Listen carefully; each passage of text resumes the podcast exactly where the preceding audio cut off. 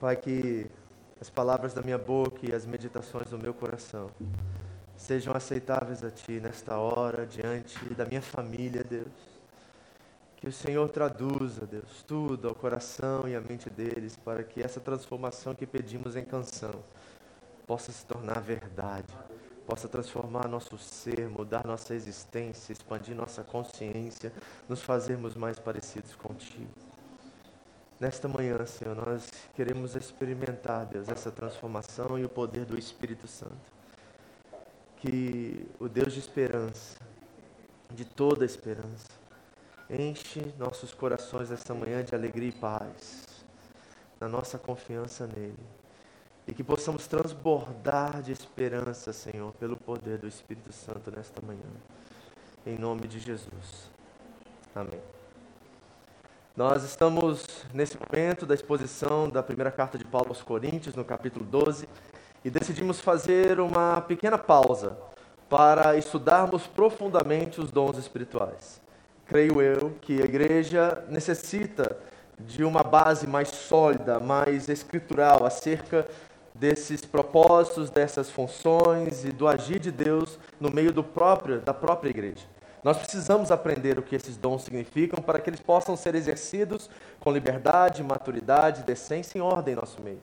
Eu desejo que isso aconteça, eu desejo que Deus manifeste esses dons entre vocês e através de vocês. Isso é fundamental. A igreja se torna manca, carente, quando esses dons não estão sendo exercidos. E somente um grupo pequeno de pessoas, né, os líderes, o que nós podemos chamar da elite, acaba exercendo essas funções que muitas das vezes não cabe a eles exercer. Está no seio da igreja a, a direção, o propósito de Deus para que esses dons funcionem e trabalhem para a própria edificação e unidade da igreja.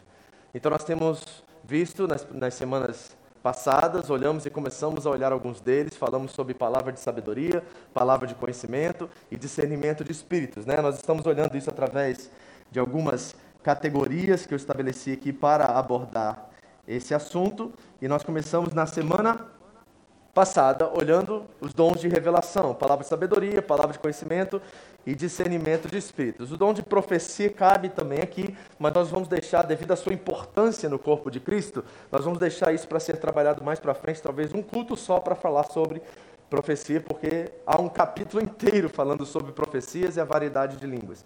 Então nós vamos deixar isso para depois. Hoje nós vamos falar sobre os dons de poder, ou os dons sobrenaturais. Fé, poder para operar milagres e dons de curas. E desejo muito em meu coração que Deus capacite alguns de vocês.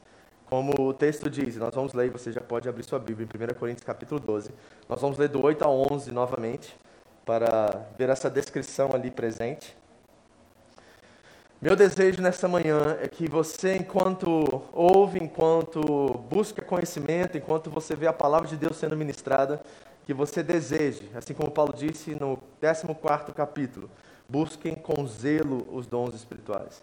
E eu desejo muito que isso seja realidade entre nós aqui. Eu desejo ver pessoas com palavras de sabedoria, de conhecimento, com uma fé carismática, extraordinária em nosso meio, pessoas que têm discernimento de espíritos que possam proteger a igreja, proteger a si mesmos, proteger os irmãos. Eu desejo essa operação e eu creio que Deus também deseja. Eu disse a vocês que em Corinto, o problema da imaturidade dos coríntios é que os dons estavam em abuso, estavam sendo abusados no meio daquela igreja. E a resposta de Paulo para a igreja de Corinto não é cessem os dons, não. A resposta é busquem com mais zelo os dons espirituais. Por quê? Porque Paulo acredita mais no poder do Espírito Santo de corrigir do que na nossa capacidade de mudar as pessoas. Então nós desejamos muito que eles eles sejam evidenciados de forma orgânica, natural aqui em nosso meio. E nós vamos promover isso, se Deus quiser, a partir de agora. Vamos ler o texto? Primeira carta de Paulo aos Coríntios, capítulo 12, do 8 a 11. Você pode sentado aí mesmo ler em voz alta. Eu vou contar até três. Leia na sua versão, do jeito que está escrito aí na sua Bíblia. Vamos fazer nossa leitura dominical aqui, do primeiro dia da semana. Todos prontos? Vamos lá? Assim diz a palavra de Deus. 3, 2, 1. Pelo Espírito a um é dada a palavra de sabedoria.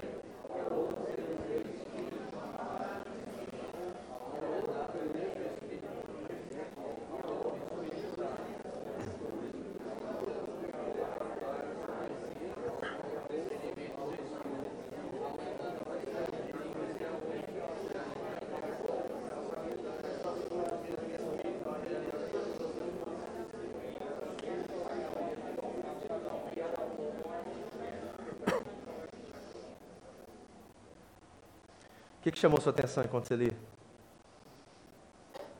Um detalhe, vai. Tudo através do Espírito. É o Espírito o sujeito principal desses versículos. E Paulo está focado realmente na unidade da igreja através da fonte que é o Espírito Santo. Então é o Espírito Santo que é a fonte, a originadora, é ele que faz tudo. E ele que promove a edificação, a unidade e a manifestação desses dons. Ou seja, Paulo está tirando ele e os coríntios de cena e dizendo: é Deus que merece a honra e a glória por tudo que acontece no meio da igreja. É pelo Espírito que tudo isso está acontecendo. E nós precisamos entender isso. Deus não deseja levantar ninguém para exaltar alguém. Deus deseja que ele seja exaltado, que o nome dele seja conhecido e famoso entre nós através da sua igreja. Então a glória dele é o Espírito que faz tudo, é o mesmo Espírito, é pelo Espírito, é pelo único Espírito. Todas as coisas, porém, são realizadas pelo mesmo e único Espírito e nós precisamos manter isso enquanto nós estudamos esse texto. A honra é dele. Amém, igreja? Se você receber um dom, não se sinta especial, porque de fato você é como o jumentinho de Jesus que entrou em Jerusalém. Ele se sentiu o máximo naquele dia, imagine. Certo? Levando o rei as pessoas ovacionando. Mas quando Jesus desceu do jumentinho, ele virou um jumentinho como qualquer outro jumentinho. Então, que os jumentos de Deus aqui, como eu, possamos entender que, na verdade, a glória é dele e ele que faz a obra em nossas vidas. Que assim seja. Amém, igreja? Vamos lá então? Vamos trabalhar isso? Bom, primeira coisa, vamos ver os dons de curas. A definição é a seguinte: é a capacidade sobrenatural e específica que o Espírito Santo distribui aos crentes para realizar curas milagrosas.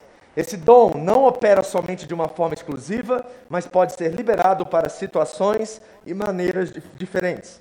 A palavra escrita por Paulo está no plural, nos mostrando que há várias formas de operação. Ou seja, não existe o dom de cura, existem os dons de curas.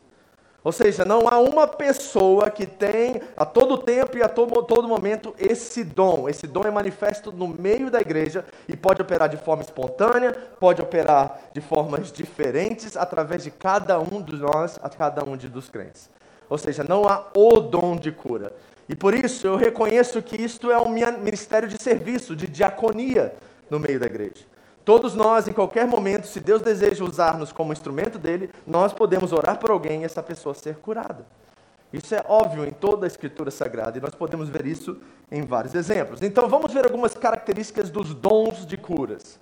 Primeiro, esse dom não é autônomo, ou seja, ele não é independente dos outros dons e de Deus. E ele também não é universal, ou seja, Paulo não imaginou que uma pessoa seria dotada de um dom de cura operante em todos os momentos para todas as doenças. Não é isso.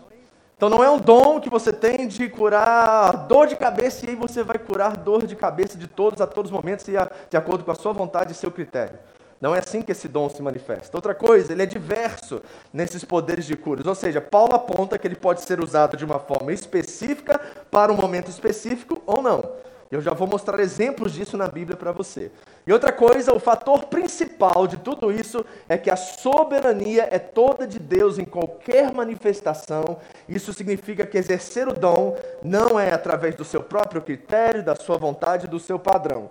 Realizar uma vez não garante futuras realizações. Então Deus tem um propósito específico, ele tem algo a fazer e realizar através da sua vida e através da vida a qual você está orando. E isso que realmente conta é a soberania de Deus uh, sobre todas essas áreas, ok? Vamos ver alguns exemplos. Filipenses capítulo 2, versículos 25 a 27 diz assim: Contudo, penso que será necessário enviar-lhes de volta Epafrodito, meu irmão, cooperador e companheiro de lutas, mensageiros que mensageiro que vocês enviaram para atender às minhas necessidades pois ele tem saudade de todos vocês e está angustiado, porque ficaram sabendo que ele esteve doente. De fato, ficou doente e quase morreu, mas Deus teve misericórdia dele, e não somente dele, mas também de mim, para que eu não tivesse tristeza sobre tristeza. Paulo, um homem que escreveu 13 cartas do Novo Testamento, estabeleceu mais igrejas do que qualquer um dos apóstolos no primeiro século, e tinha os dons de cura manifestos em sua vida, não conseguiu curar o seu amigo Epafrodito. Afrodito adoeceu, ficou doente e quase morreu. E Paulo, com certeza, é óbvio que ele orou, que ele clamou a Deus, tanto é que ele clama por si mesmo. Ele diz ter um espinho na carne, os teólogos divergem acerca do que isso significa. Alguns dizem que era uma enfermidade. E Paulo, embora orasse para que Deus o curasse disso, Deus não o curava. E ainda disse que a graça dele lhe basta, porque o poder de Deus se aperfeiçoa na fraqueza. Então aqui Paulo está orando, intercedendo, jejuando por Epafrodito, seu cooperador na obra, e Epafrodito não foi curado. Outra coisa, vamos ver mais dois exemplos. 1 Timóteo 5,23 diz assim: Paulo escrevendo ao seu filho na fé e pastor da igreja de Éfeso, chamado Timóteo: Não continue a beber somente água, tome também um pouco de vinho por causa do seu estômago e das suas frequentes enfermidades. Vocês estão reparando algo aqui muito significativo? Paulo, com certeza, impôs as mãos e orou e clamou por Timóteo, seu filho na fé, e ele continuou tendo frequentes enfermidades. Então, nós estamos vendo que, embora Paulo tinha poder para realizar curas, os dons de curas, ele não fazia isso de acordo com a sua própria vontade, a seu mercê, nada disso. Tinha um propósito e a soberania de Deus acima disso. E em 2 Timóteo ele diz assim: ó, Erasto permaneceu em Corinto, mas deixei Trófimo doente em Mileto. Então, nós precisamos clamar, orar, nossa responsabilidade é exatamente essa, mas a soberania de Deus no agir e o querer. Certo? E tudo coopera para o bem daqueles que amam a Deus e são chamados segundo o seu propósito. Paulo disse isso aos Romanos. Então nós temos a certeza que a vontade de Deus será realizada e nós seremos instrumentos dele. É isso que está muito bem enfatizado aqui nesse texto. O Sam Storms coloca assim: preste atenção nessa frase porque ela é fundamental no nosso entendimento. O fato de que a cura é uma expressão da misericórdia divina significa que ela nunca deve ser vista como um direito. Nós não merecemos nada, querido. Nós éramos pecadores, inimigos de Deus. Efésios capítulo 2 diz isso. E Deus, através de Cristo, se reconciliou conosco, nos tornou filhos, fomos adotados da família de Deus. Nós não merecemos nada, mas recebemos tudo. Somos herdeiros de Deus e co-herdeiros com Cristo. Nós somos adotados na família de Deus. E agora temos todos os direitos que o Pai tem, que o Filho tem, foi concedido a nós por graça. Graça é favor e merecido. Então a cura não pode jamais ser um direito, porque é parte da misericórdia divina. A cura não é um pagamento de uma dívida. Deus não nos deve cura, não merecemos cura. Eu acredito que devemos ter fé para cura, mas há uma grande diferença entre a fé na misericórdia divina e a presunção baseada em um alegado direito. Amém? Então, nós vamos clamar nós vamos pedir a Deus que cure não só as nossas enfermidades, mas de nossos entes queridos, e vamos crer com fé por isso, mas a decisão final cabe a Deus, e nós confiamos mais na vontade de Deus, no querer de Deus, do que na nossa vontade de realizar. É isso que nós precisamos bater o martelo entender: Senhor, seja feita a tua vontade. A oração de Jesus deve ser sempre a nossa oração. Não há garantias de nada. A única garantia é o seguinte: se você está em Cristo, a vida eterna é sua. Meu irmão, se você tivesse 10 segundos e visse o que te espera na glória, na eternidade, você viveria essa vida aqui de uma forma completamente diferente. Isso é fato. Amém? Então não é um direito, não é um pagamento, Deus não nos deve e nós não merecemos. Amém? Então se vier, glória a Deus, nós vamos ser muito gratos, porque a misericórdia divina se manifestou sobre as nossas vidas. Isso são os dons de curas, plural. Não existe o dom de cura. Amém? Próximo, operação de milagres. Se os dons de curas eram ministérios, diaconia, serviços, a operação de milagres é ação, é evidência. É, o texto original vai chamar isso de energema, é um energizar sobre algo, com dunamis, que vem a palavra poder. Então é o poder energizado de Deus para realizar coisas espantosas e maravilhas para a glória de Deus. A operação de milagres é um poder extraordinário que pode acontecer através da vida de qualquer seguidor de Jesus Cristo em qualquer momento. Nós não estamos falando exclusiva e necessariamente de curas, mas algo além disso. Aqui é algo além de simplesmente uma oração por cura. São coisas espantosas a qual homens não conseguem compreender e entender. Então nós precisamos definir alguns termos para que nós entendamos o que está sendo dito aqui. A palavra milagre surge aqui. Você sabe o que é um milagre? Porque infelizmente eu creio que o mundo contemporâneo define milagre de uma forma completamente diferente. Uma coisa muito comum quando na verdade a palavra por si mesmo representa e já caracteriza uma raridade. Algo que não acontece todos os dias e raramente acontece. Então vamos definir milagre primeiro para que nós possamos entender isso? Bom, o que é um milagre? É um evento observável, extraordinário ou surpreendente. Sua característica mais evidente, raridade. Vem, gente? Então aquilo que você assiste lá no Brasil de meia-noite até 5 horas da manhã, não é normal. Se milagre por si mesmo é definido como algo sobrenatural e raro, se tem milagre para tudo que é lado em todo momento, não é mais milagre, é algo comum e natural que está se manifestando. A questão é o que, está se manifestando. Certo? Então, nós sabemos que é um evento observável, extraordinário e surpreendente. Segundo, não pode ser razoavelmente explicado em termos de habilidades humanas ou outras forças conhecidas no mundo é percebido como uma intervenção direta de Deus e geralmente é entendido ter um valor simbólico ou de sinal. Por exemplo, em João, nas últimas palavras do seu evangelho, ele diz: E Jesus realizou muitos sinais. Ele não usa a palavra milagres. Ele usa sinais. Por quê? Para João, todo milagre que Jesus realizou apontava para ele como Senhor e Messias. E todo milagre, eu creio assim também, que Deus realiza hoje é para que ele possa ser visto através dos seus de uma forma mais clara e evidente em nosso meio. Deus é Emmanuel. Jesus está entre nós e conosco, e Ele deseja realizar esses poderes, milagres e manifestações em nosso meio. Para quê? Para que nós possamos ser única e exclusivamente curados? Não. Se Ele quiser nos curar definitivamente, nos leva para a glória, está tudo certo. Certo? Então o que Ele quer fazer? Que esses sinais apontem para Ele, firmem a nossa fé e nos fazem mais compromissados com Ele, com o reino e com a igreja. Por isso que Deus deseja realizar isso. Olha a definição de Wayne Gruden. Wayne Gruden foi meu professor de seminário, só para você ter uma ideia. Ele diz assim, ó, é uma atividade menos comum de Deus, em que ele desperta a admiração das pessoas, maravilhamento e testemunha a si mesmo. Olha o propósito aqui, você pegou isso, isso é muito importante. Quando o milagre acontece, ele desperta a admiração das pessoas. A quem? A quem fez o milagre? A quem realizou? A quem foi o instrumento? Não, ao próprio Deus que fez o milagre.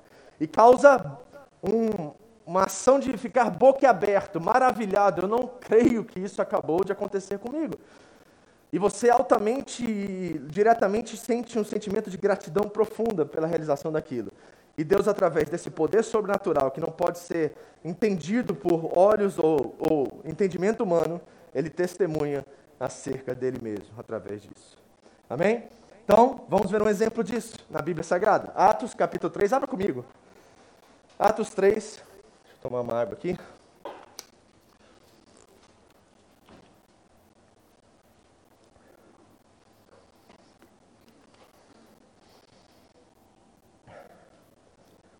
Nós pensamos que essa história operou um grande, uma grande cura, mas na verdade foi muito mais do que isso.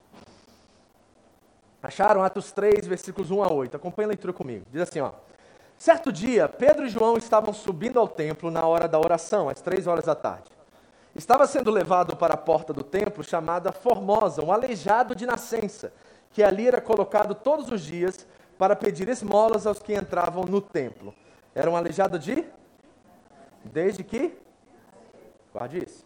Vendo que Pedro e João iam entrar no pátio do templo, pediu-lhes esmola, dinheiro. Pedro e João olharam bem para ele e, então, discernimento de espírito Olharam, olha os detalhes no texto, olharam bem para ele. Tem um adjetivo aqui que nos revela que eles estavam buscando fé naquele homem. Certo? Isso é um discernimento, isso é uma palavra, um discernimento de espírito ali. Né? Tem vários textos que nós vimos semana passada, quando nós tratamos a questão do dom do discernimento de espíritos, que os apóstolos, os discípulos, eles enxergavam fé, enxergavam uma atitude, algo diferente na vida dessas pessoas. Igreja, deixa eu ser pastor agora e pastorear vocês um pouquinho. Muitos de nós queremos receber curas, milagres, queremos ser usados por Deus, mas nenhum, muitos de nós não damos nem sequer isso aqui. Ó. A gente fica na nossa cadeirinha espiritual, da nossa rede espiritual, esperando que Deus se manifeste, e aí sim, a partir da manifestação de Deus, nós começamos a agir e fazer o que Ele deseja que façamos. Então, Deus precisa ver fé em nós. Quando Ele olhou para os quatro homens que desciam aquele paralítico do teto, eles vi, Jesus viu a fé dos quatro, não viu a fé do que estava descendo, ele viu a fé dos quatro. Olha só que coisa interessante. Então, há necessidade de uma ação que corresponda à direção e aquilo que Deus deseja fazer em nós. Quando nós convidamos você à frente para receber uma ação, não é para mostrar para os outros que nós temos poder de orar e curar e fazer seja o que for. Não, é para que você tome essa atitude de sair do seu lugar de conforto e ir atrás de Deus. Hebreus 11, 6 diz: Se nós nos aproximarmos de Deus, Ele se aproximará de nós. Aquele que crê que Ele existe se aproxima dele, crê que Ele é Pai galardoador daqueles que o buscam. Está vendo? Tem uma direção, tem uma ação junta, conjunta para que realizar, para que ele realize aquilo que ele deseja realizar. Então, vindo que, olhando bem para ele, Pedro disse: Olhe para nós. O homem olhou para eles com atenção, esperando receber deles alguma coisa. Dinheiro. Disse Pedro: Não tenho prata nem ouro, mas o que eu tenho isso lhe dou. Em nome de Jesus Cristo Nazareno, ande. Segurando-o pela mão direita, ajudou a levantar-se, e imediatamente os pés e os tornozelos do homem ficaram firmes, e deu um salto, pôs-se em pé e começou a andar. Operação de milagres extraordinários aqui. Cego de nascença, queridos. Imagina como estava a questão óssea desse homem nesse momento. Jesus fez um milagre muito mais do que uma simples cura. Teve que recompor toda a atividade né, óssea daquele homem para que ele levante imediatamente e começasse a andar.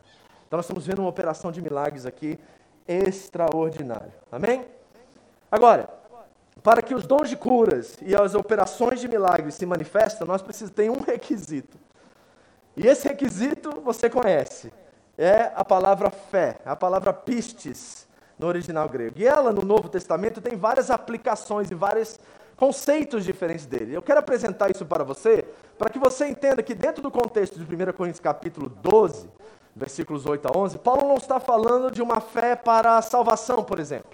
Paulo não está falando de uma fé diária, de uma fé que nós precisamos dia após dia, que nos transforma a imagem de Cristo, nos mantém firmes, nos mantém sensíveis à voz do Espírito Santo, nos mantém é, firmes contra a tentação e tudo mais. A fé que trabalha junto com a santidade em nós. Ele não está falando dessa.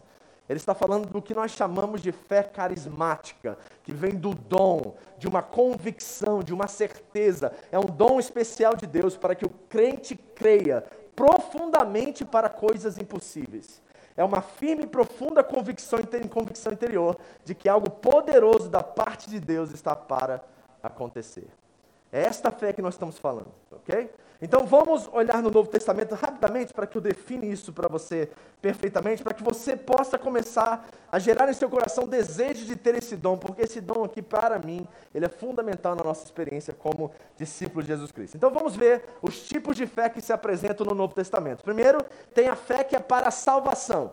Esta é a fé pelo qual nós somos justificados nós identificamos na Escritura que é uma confiança, e a palavra é pistes, em todos esses contextos. A mesma palavra no original grego, pistes, mas dependendo do contexto, ela assume uma identidade diferente.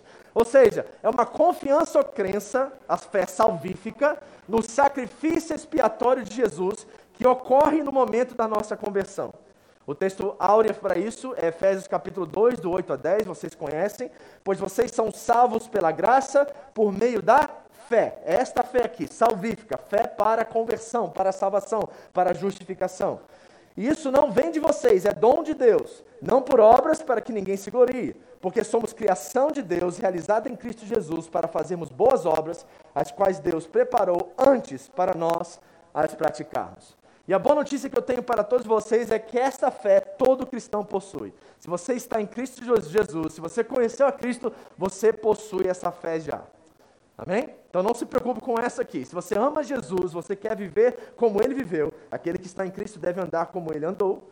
Se você tem essa disposição de coração, você já possui essa fé, porque é sobrenatural você querer caminhar como Jesus caminhou.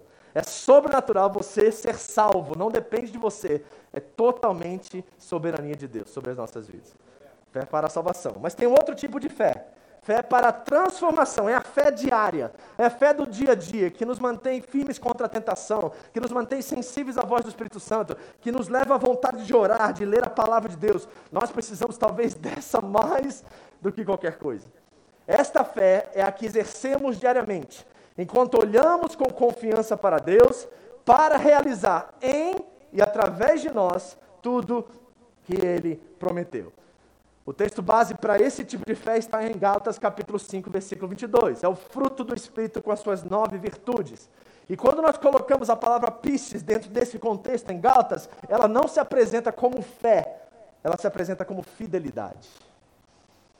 Olha como é que muda o contexto e a intenção do autor acerca disso. Ou seja, é um caminhar com Cristo disposto a se santificar, a mudanças, a transformações para se parecer com Ele. O fruto do Espírito é amor, alegria, paz, paciência, amabilidade, bondade. Alguns dos textos eu sei que vocês têm aí agora dizem fé, porque foi traduzido literal sem entender o contexto, mas a palavra mais correta aqui é fidelidade. É um caminhar de fidelidade com Cristo dia após dia. E todo cristão possui também esse tipo de fé, mas a intensidade disso muda. Pastor, então como é que eu posso ser mais intenso? Porque eu preciso disso, eu tenho lutas, tentações, eu tenho desafios diários da minha vida, eu preciso mais dessa fé nesse momento, eu já sou salvo, então eu preciso dessa fé para que em santidade eu possa desenvolver a minha fé, eu possa viver para Cristo. Como que eu faço para viver isso, pastor? Como é que eu recebo essa fé? Você recebe através das suas disciplinas espirituais. Oração, jejum, leitura da palavra, submissão a crentes mais experientes do que você. É assim que você desenvolve a sua fé. Vamos ver um exemplo disso? Olha só. 1 Pedro 1 diz assim, ó: Bendito seja o Deus e Pai de nosso Senhor Jesus Cristo. Conforme a sua grande misericórdia, ele nos regenerou para uma esperança viva, fé salvífica. Ele nos regenerou, é ele. Isso é parte de Deus, não tem nada a ver conosco, não é por obras para que ninguém se glorie. Por meio da ressurreição de Jesus Cristo dentre os mortos, para uma herança que jamais poderá perecer, macular-se ou perder seu valor herança guardada nos céus para vocês, que, mediante a fé, são protegidos pelo poder de Deus até chegar à salvação, prestes a ser revelada no último tempo. Nisso, nesta herança que está guardada para nós, a qual recebemos a garantia, o penhor, que é o Espírito Santo que habita em nós, essa é a garantia desta herança, ele está em nós. Nisso vocês exultam, ainda que agora, por um pouco tempo, devem ser entristecidos por todo todo tipo de provação. Está entendendo? Quem aqui tem provação? Quem aqui passa por lutas diariamente? Pois é. Sabe o que isso significa para mim? Significa que nós não fomos feitos para esse lugar. Todas as vezes que o mundo, que as lutas, as tentações me pressionam, eu entendo que eu não fui criado para esse mundo que tem alguma coisa fora do lugar que não me encaixa perfeitamente aqui. Porque se tudo estivesse normal e funcionando perfeitamente, então eu estaria já na eternidade no céu. Mas porque as coisas me afligem, porque eu tenho lutas e preocupações, é porque a minha carne, o meu espírito, os meus sentimentos dizem para mim que eu não fui feito para essa terra. Tem outro lugar que está me chamando. E quando chama, ele quer matar o seu eu.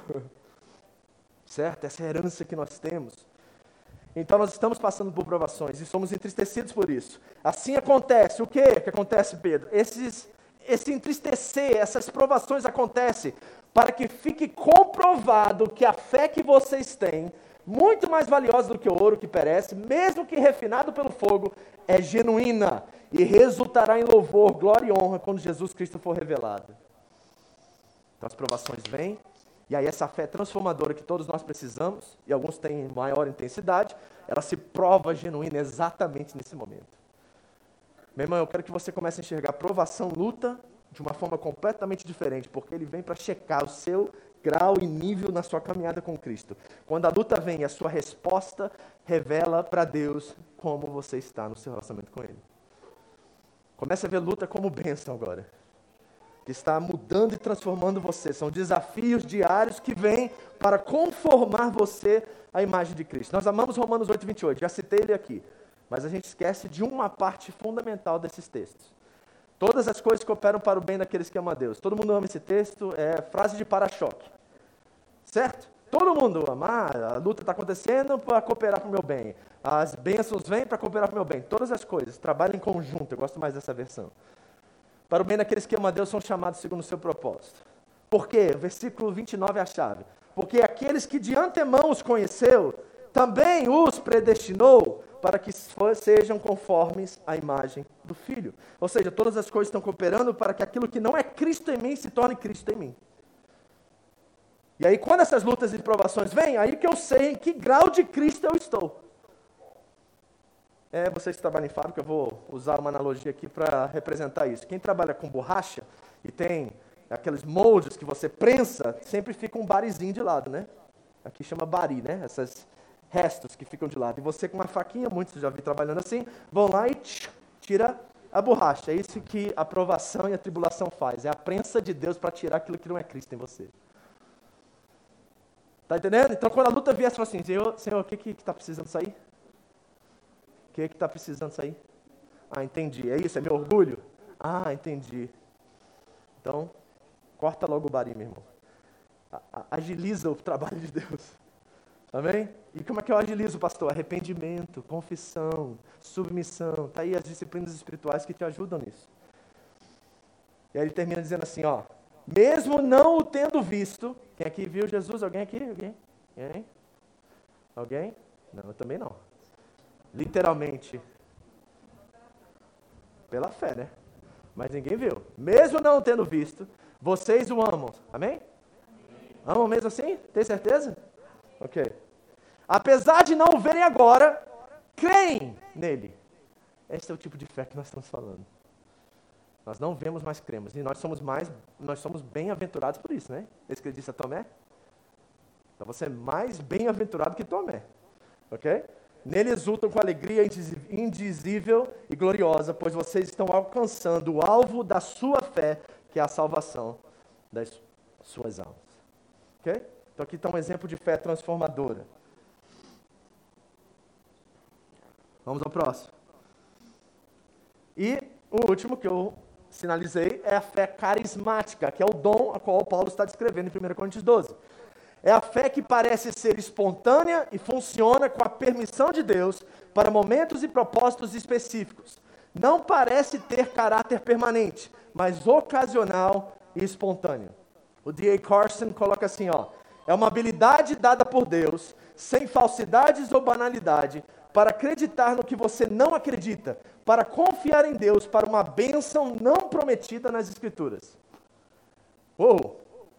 Então nós estamos falando de algo aqui extraordinário e algo misterioso, é uma confiança misteriosa que vem sobre você para um momento oportuno, uma oportunidade oportuna, para que você possa manifestar essa fé que traga uma confiança extraordinária em Deus para você agir por Ele e para Ele. E o fato é que, por ser um dom, nem todos possuem esse dom, mas todos são candidatos a ele. Está entendendo? E por isso que Paulo diz: buscai com zelo os dons espirituais. Ou seja, esse é um dom que você precisa buscar. Você precisa clamar e pedir a Deus: Deus, me dê essa fé carismática e carisma, né? Não é carismático no sentido pentecostal, no sentido de graça. Derrame sobre mim essa graça porque eu preciso. Eu enfrento situações, Senhor, a qual eu preciso dessa confiança diária para me permanecer firme e poder ser usado pelo Senhor na minha vida. Todos nós precisamos disso, amados. Amém? Tiago 5, 14 e 15 diz assim: Entre vocês alguém que está doente? que ele mande chamar os presbíteros da igreja, para que esses orem sobre ele e unjam com óleo, em nome do Senhor. A oração feita com fé curará o doente, o Senhor o levantará, e se houver cometido pecados, ele será perdoado. É esse tipo de fé que nós estamos falando aqui. E olha, de novo, eu já disse isso sobre os mitos na nossa última reunião. Isso não está simplesmente, não é um direito dos super santos não é um direito daqueles que exercem cargos dentro da igreja, não é um direito pastoral, isso é uma graça. É algo que Deus derrama sobre a igreja para que ela possa manifestar o agir de Deus no meio dela. Então isso cabe a você, cabe a mim, cabe a quem Deus quiser usar para a glória dele, para que nós possamos realizar coisas que venham transformar e sinalizar o reino dele e a, e a graça dele em nosso meio. Mateus 11 diz assim, ó, respondeu Jesus, tenham fé em Deus eu lhes asseguro que se alguém disser a este monte, levante-se e atire-se no mar, e não duvidar em seu coração, mas crer que acontecerá o que diz, assim lhe será feito. Portanto, eu lhes digo: tudo o que vocês pedirem em oração, creiam que já o receberam, e assim lhes sucederá.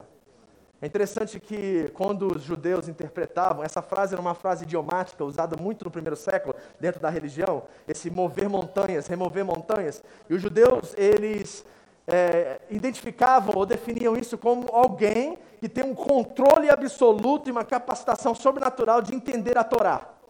Ou seja, era um mestre, era alguém que tinha a capacidade de interpretação de estudo das escrituras de uma forma formidável, extraordinária, que nenhum homem possuía. Eles chamavam essas pessoas daqueles que removiam montanhas.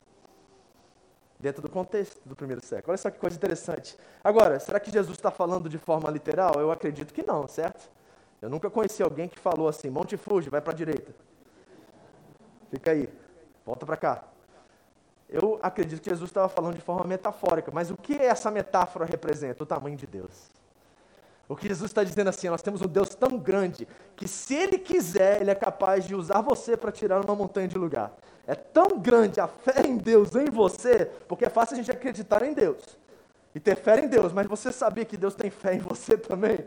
Ele acredita em você. Essa é uma das coisas mais difíceis para os homens entenderem, que Deus acredita em nós e conta conosco. Deus não tem plano B, gente. Ele decidiu usar você e eu.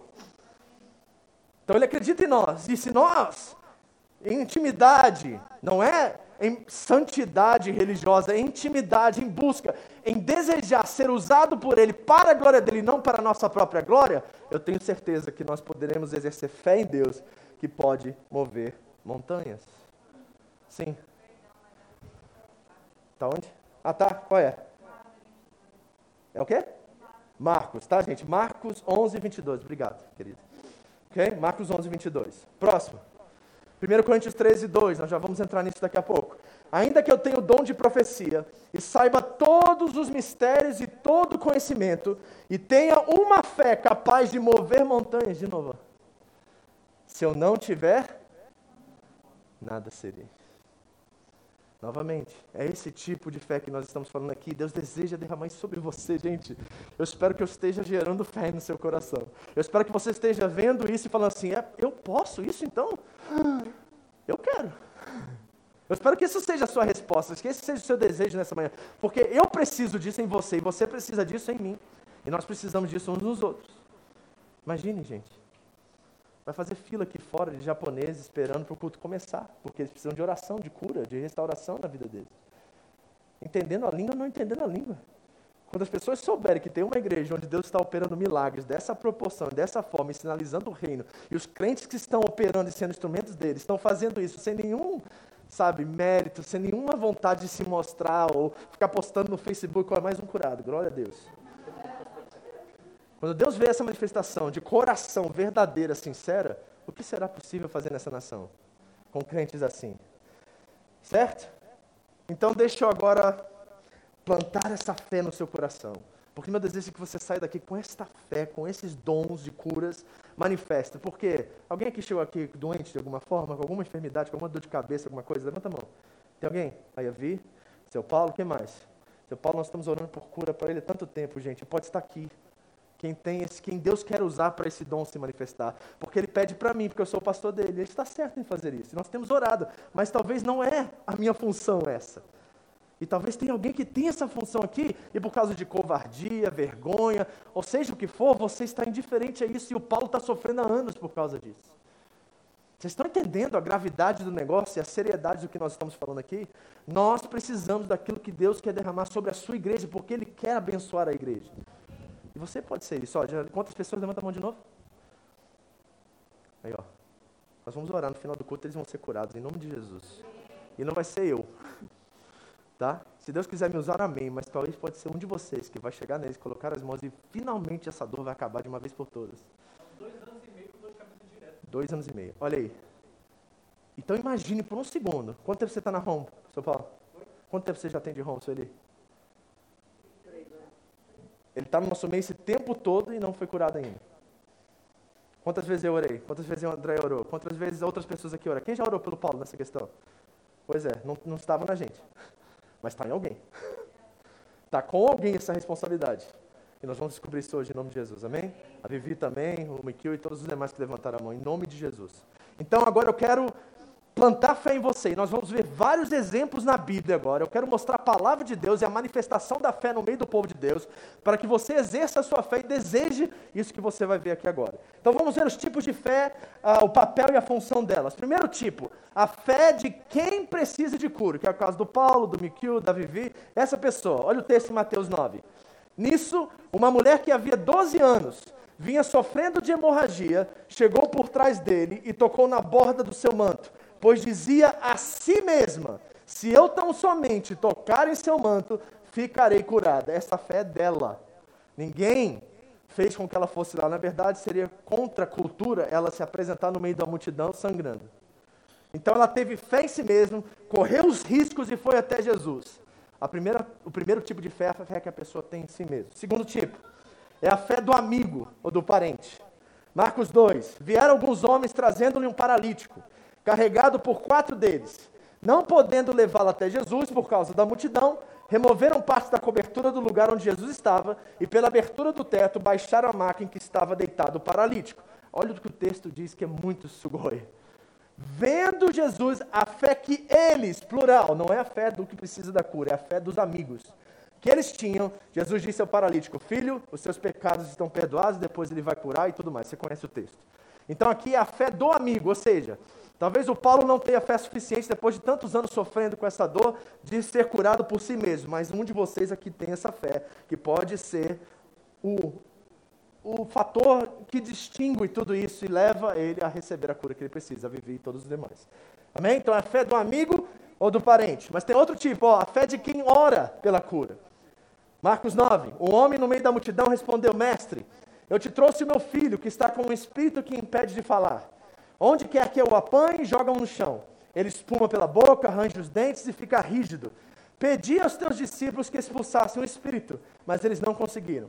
Desde a infância, respondeu ele, muitas vezes esse espírito tem lançado no fogo, na água para matá-lo. Mas se podes fazer alguma coisa, tem compaixão de nós e ajuda-nos. Jesus perguntou: Se podes? Disse Jesus: Tudo é possível àquele que crê. Imediatamente o pai do menino exclamou: creio, ajuda-me a vencer a minha incredulidade. Não pode ser um de vocês aqui. Pastor, estou na igreja há tantos anos, já participei de igrejas tradicionais, igrejas que não acreditam em milagres, né? igrejas que acreditam, igrejas que abusam de milagres e tem milagre para tudo que é lado. Talvez você está dizendo a Deus nessa manhã aqui, Senhor, me ajuda a crer contra a minha incredulidade.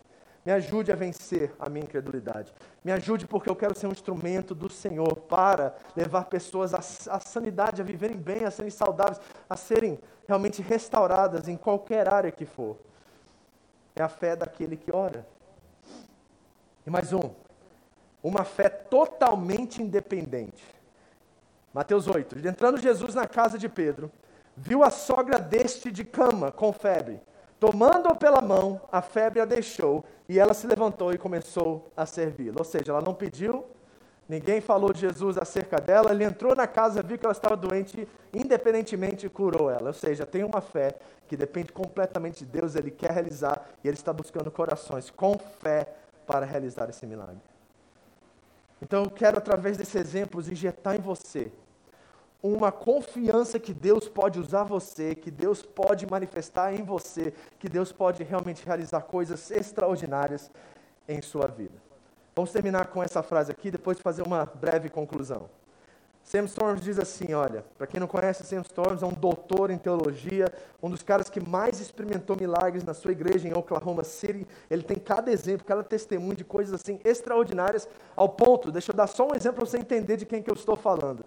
No meio da igreja dele, num culto de domingo, uma vez, um rapaz se levantou e disse que o, a cidade ia experimentar uma, um, uma fome, uma, uma seca absurda pelos próximos três meses.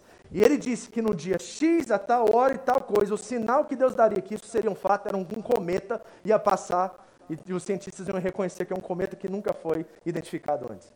Imagina isso.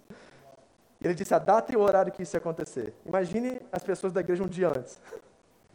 Imagine horas antes da data que ele deu. E aí foi anunciado no jornal daquele dia que eles identificaram um cometa que nunca havia sido identificado exatamente naquela hora. E a igreja experimentou três meses de seca, de fome. A cidade realmente foi tomada por aquilo e eles se prepararam devido àquela profecia que receberam. Esse é um dos exemplos de números que ele dá. Então nós estamos falando de alguém que é entende do assunto. E olha o que ele diz, gente, para a gente fechar aqui essa parte. A fé não é uma arma pelo qual exigimos coisas de Deus ou o colocamos em sujeição a nós. Amém, queridos? Deus não merece, não deve, não, você não merece, não é direito seu. e vocês não usem da fé como algo que Deus deve dar a vocês e colocar e sequestrar Deus de certa forma para que ele faça aquilo que você quer que ele faça. A fé é um ato de abnegação, de abrir mão de si mesmo. Esse é o evangelho. Negue-se a si mesmo, siga Cristo, pegue sua cruz. É um ato de abnegação. A fé é uma renúncia à capacidade de fazer qualquer coisa e uma confissão de que Deus pode fazer tudo. Vamos repetir essa frase aqui agora? Vamos ler junto? Essa frase aqui, ó. A fé é uma renúncia à capacidade de fazer qualquer coisa e uma confissão de que Deus pode fazer tudo. Vamos lá? 3, 2, 1. A fé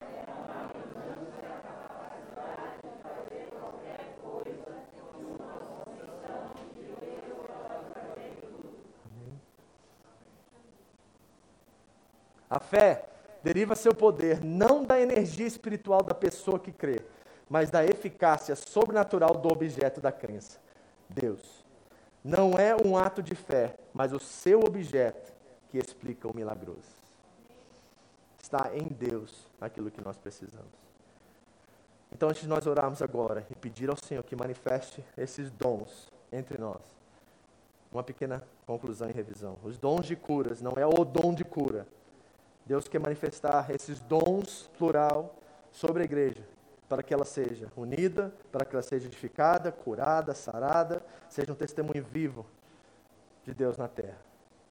Os poderes e as operações de milagres são coisas raras e sobrenaturais, mas que, pela nossa confiança em Deus, podem ser realizadas. Nós já ouvimos falar de pessoas que ressuscitaram, já ouvimos falar de curas milagrosas em vários lugares do mundo.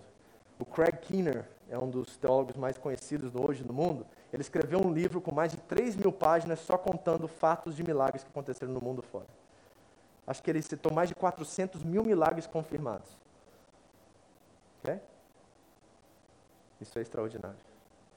E a fé, que nós estamos falando aqui, carismática, que nos leva a crer em coisas impossíveis para Deus, está disponível para todos aqueles que buscam e querem viver essa experiência. Você deseja isso? Por favor, deseje. Eu preciso daquilo que Deus deu a você. Por favor, esse irmão aí do seu lado precisa daquilo que Deus quer derramar em você. Até esse momento nós estudamos a palavra de sabedoria, a palavra de conhecimento, o discernimento de espíritos, os dons de curas, as operações de milagres e a fé. Já tem vários dons aqui na bandeja do banquete que Deus quer oferecer à nossa igreja local. Quais desses você deseja comer? Quais desses você deseja viver? Quais desses você entende que nós, como família, precisamos? Agora é com você, meu irmão, de pedir com fé, de buscar com zelo e desejar isso. Amém?